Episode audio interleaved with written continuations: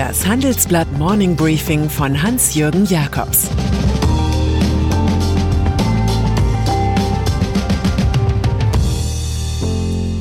Guten Morgen allerseits. Heute ist Montag, der 26. Oktober, und das sind heute unsere Themen. Angela Merkels Warnungen. EZB steht vor neuen Kaufrunden. DFL-Chef Seifert sagt Servus. Corona-Pandemie in Deutschland. Hundertprozentig richtig liegt man mit der Voraussage, dass wir eine intensive Corona-Woche erleben werden. Weit weniger präzise ist eine Prognose über jene politischen Maßnahmen, die die Pandemie einschränken sollen. Was alle schreckt, wir schauen auf das Ausland und sehen womöglich unsere nähere Zukunft. Frankreich 52.000 Neuinfektionen und Ausgangssperren. Spanien fast 20.000 Neuinfektionen und erneut ein Gesundheitsnotstand. Italien 21.000 Neuinfektionen und Sperrstunde ab 18 Uhr. Auch hierzulande steigen die Zahlen. Dunkelrot ist derzeit die häufigste Wahl auf der Farbskala. Es stehen uns sehr, sehr schwere Monate bevor, hat Kanzlerin Angela Merkel gestern in einer Schaltkonferenz der CDU-Fraktionschefs der Länder gesagt. So kann es nicht weitergehen. Am Donnerstag wird sie in ihrer Regierungserklärung diese Erkenntnisse in anderen drastischen Worten wiederholen. Langfriststrategien. Das Regierungsrezept lautet derzeit soziale Kontakte minimieren. Im Endeffekt aber macht es wenig Unterschied, ob ein Lockdown freiwillig ist oder verordnet wird.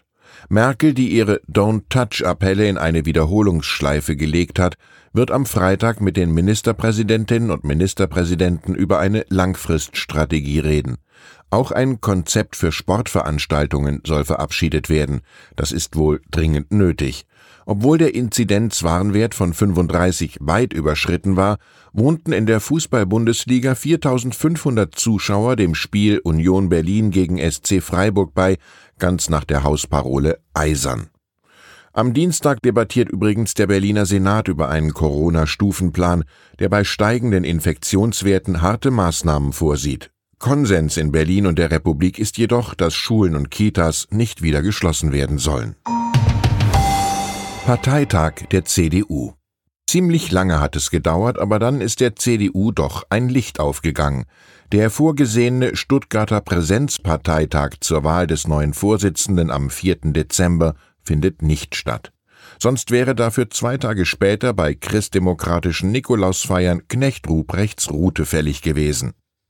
Bis zuletzt hatte Kandidat Friedrich Merz, der sich als Favorit begreift, auf die Dezemberkür bestanden.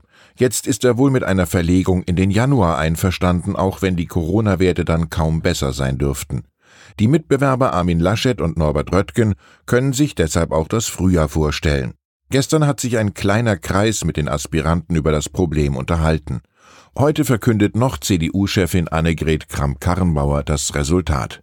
Die Empfehlung des Tages für die Saarländerin kommt von Ludwig Wittgenstein. Alles, was überhaupt gedacht werden kann, kann klar gedacht werden. Alles, was sich aussprechen lässt, lässt sich klar aussprechen. Europäische Zentralbank. Die zweite Virenwelle bedeutet auch eine zweite Abschwungwelle der Wirtschaft. Der Optimismus bisheriger Wachstumsprognosen atomisiert sich gerade. Und so richtet sich der Blick vieler Ökonomen und Nichtökonomen auf Christine Lagarde und die von ihr gelenkte Europäische Zentralbank EZB. Am Donnerstag wird dort über weitere Geldspritzen für Europas gefährdete Wirtschaft beraten. Und womöglich muss das existierende durchaus üppige Programm für Anleihenkäufe von 1,35 Billionen Euro nochmal erweitert werden. Das schildert unser von Jan Malin und Frank Wiebe erarbeiteter Titelkomplex. Commerzbank-Chefvolkswirt Jörg Krämer wir erwarten, dass die EZB vielleicht schon im Dezember eine Aufstockung ihres Kaufprogramms beschließt. Christine Lagarde. Ein Jahr lang steht Madame Lagarde jetzt an der Spitze der Überbank. Sie hat sich unter dem Strich in der Krisenbekämpfung gut gehalten. In der Krisenkommunikation war sie aber eher schlecht. Pardon, aber für Lieschen Müller und Hans Mustermann ist die Geldpolitik aus dem Frankfurter Ostend nicht verständlicher geworden.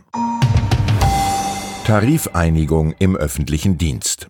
Heldinnen und Helden des Alltags waren viele öffentliche Bedienstete in der ersten Corona-Krise. Wir applaudierten. Applaus aber ist das Brot des Künstlers, nicht das der Müllarbeiter oder Pflegerinnen. Jetzt gibt es nach der Tarifeinigung im öffentlichen Dienst 4,9 Milliarden Euro mehr.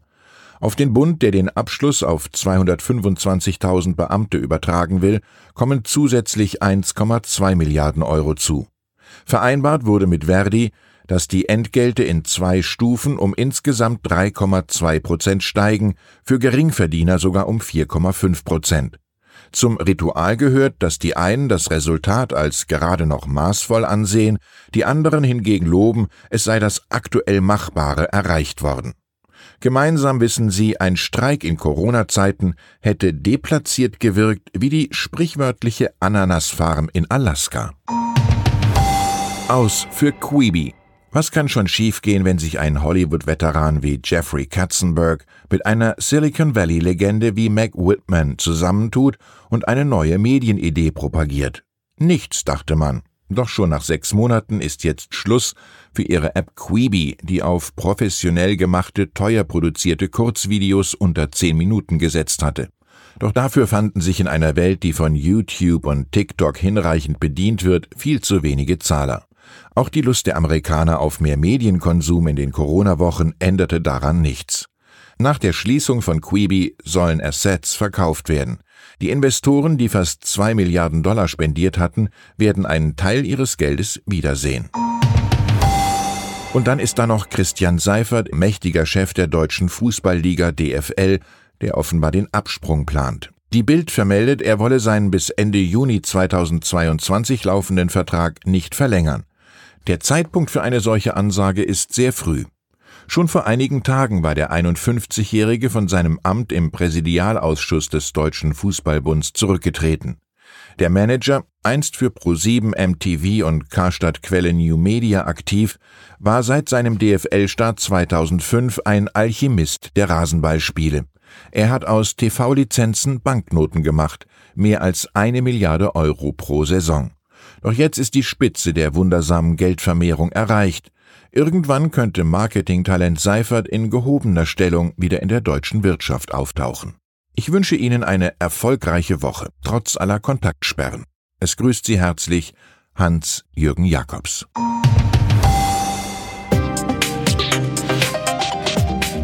Ab 17 Uhr sprechen wir bei Handelsblatt Today über alle Themen, die die Finanzwelt bewegen.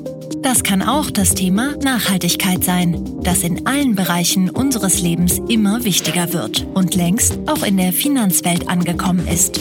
Denn immer mehr Anleger achten bei ihren Investments auf Nachhaltigkeit und stellen höhere Anforderungen an Unternehmen. Dieses und andere Themen präsentiert von unserem Initiativpartner, der Hypo Vereinsbank Private Banking. Das war das Handelsblatt Morning Briefing von Hans-Jürgen Jakobs, gesprochen von Peter Hofmann.